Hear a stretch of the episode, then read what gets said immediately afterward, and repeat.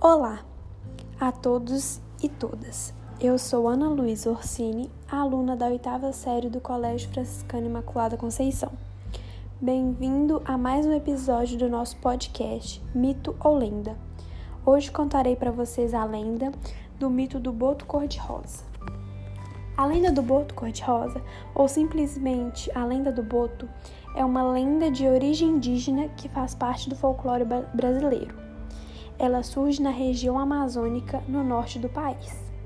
Surgiu no século XVIII. Por esse motivo, a lenda do boto é utilizada muitas vezes para justificar uma gravidez fora do casamento. Reza a lenda que o boto cor-de-rosa, animal inteligente e semelhante ao golfinho que vive nas águas amazônicas, se transforma num jovem belo e elegante na noite de lua cheia. Normalmente, ele aparece nas festividades de junho nas comemorações dos santos populares Santo Antônio, São João e São Pedro, as chamadas festas juninas. Vem vestido de branco e com um grande chapéu a fim de esconder suas narinas, pois sua transformação não ocorre totalmente. Na manhã seguinte, ele se transforma em boto novamente.